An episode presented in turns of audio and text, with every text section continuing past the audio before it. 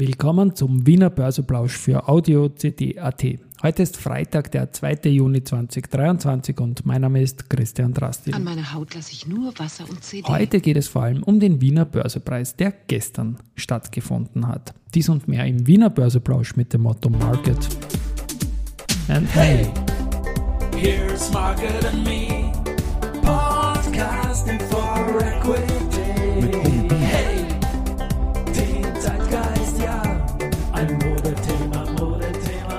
Ja, die Börse als Modethema und die Juni-Folgen des Wiener Börseplausch sind präsentiert von Wiener Berger und der LLB Österreich. So, 14.11 Uhr heute, spät, weil der Wiener Börsepreis lockt halt einige Leute zu dieser tollen Veranstaltung, die sonst nicht in Wien sind. Und das heißt für mich, ich habe sowohl gestern äh, drei als auch heute gleich drei Börse-People Podcast-Folgen aufgenommen und das sind immer doch rundherum so eineinhalb Stunden Sessions. Und natürlich nutze ich die Möglichkeit, tolle Leute in Wien zu haben und das wird dann alles in den nächsten Tagen gesendet werden, aber deswegen heute erst 14.11 Uhr auch. Gut, ein schönes Plus von 1,43 Prozent heute äh, auf 3105,84 ATX-Punkte. Das Year-to-Date-Minus wird damit wieder immer kleiner. Auf der Gewinnerseite haben wir die Föstalpine mit einem Plus von 4,5 Prozent und einem Comeback über 30 Euro. Dann die Lenzing mit plus 4,3 Prozent und die OMV mit plus 2,9 Prozent.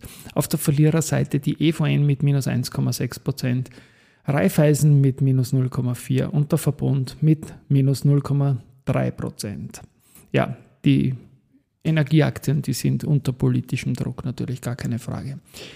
16,6 Millionen in der OMV, das ist der größte Umsatz bis 14 Uhr. Dann der Verbund mit 11,4 und die erste Group mit 10 Millionen Euro. Ja, zum Wiener Börsepreis gestern.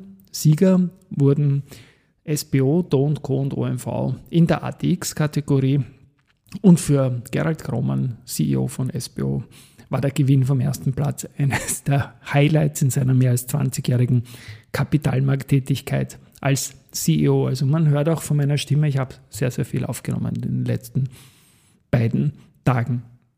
Die Midcap-Wertung haben Flughafen Wien und Frequentis ex equo für sich entschieden. Auf Rang 3, wenn es zur erste gibt, gibt es keinen zweiten, die Adeco Bank. Beim Journalistenpreis sind Erste Group und Föstalpine gemeinsam ganz oben am Stockerl und auf Rang 3 dort der Flughafen.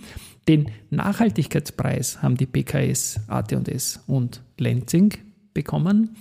Äh, und AT&S ist zudem Sieger in der Bond-Kategorie. Also Flughafen und AT&S zweimal ausgezeichnet und SBO hat den Hauptpreis gewonnen. Also Gratulation von meiner Seite her an alle für diesen Main Event der Wiener Börse im, im Jahr. Sonst war sicherlich noch ein erwartetes Highlight der Auftritt vom Finanzminister. Magnus Brunner macht das wie immer sehr gut. Ich habe da noch eine Aufnahme gehabt, ich habe ihn nicht gehört. Ich glaube, Bottomline war, er hat es gut gemacht, aber die Botschaft, die er zu vermitteln hat, ist einfach keine gute. Die neuen Ideen, die rund um die Cast Behalte fräst oder wie man das auch immer nennen mag, zehn Jahre, komplizierte Modelle, das ist einfach nicht gut. Wir brauchen eine einfache Lösung. Die Lösung, die wir mal hatten, das war nicht so die schlechteste, sage ich mal. Und das klingt jetzt nach Bürokratie pur und ja, leider keine guten Nachrichten von dieser Front her. Cordoba Cup, da haben wir jetzt noch 10 Titel aus Österreich und 18 aus Deutschland im Rennen, weil gestern sind drei Österreicher ausgeschieden und zwei Deutsche. Semperit, Pira Mobility und Flughafen Wien hat es aus österreichischer Sicht erwischt und Vonovia und Bayer aus deutscher Sicht. Sind jetzt eben noch 28 Titel drinnen. Heute fallen die fünf performance-schwächsten raus. Nächste Woche jeden Tag drei. Und dann am 21.06., den 45. Jahrestag von Cordoba, wird dann halt nach und nach so weit reduziert, dass nur noch ein Titel überbleibt. SBO hat gewonnen beim Wiener Börsepreis und die haben auch noch Corporate News gebracht. Sie erwerben die in Dubai ansässige Praxis Competition Technology FZ CEO um 22 Millionen Dollar. CAIMO haben entschieden durch den Aufsichtsrat, dass Ungarn nicht strategisch ist und wollen einen Marktausstieg einleiten. Gut, dann werde ich heute bereits jetzt auf Research abspannen.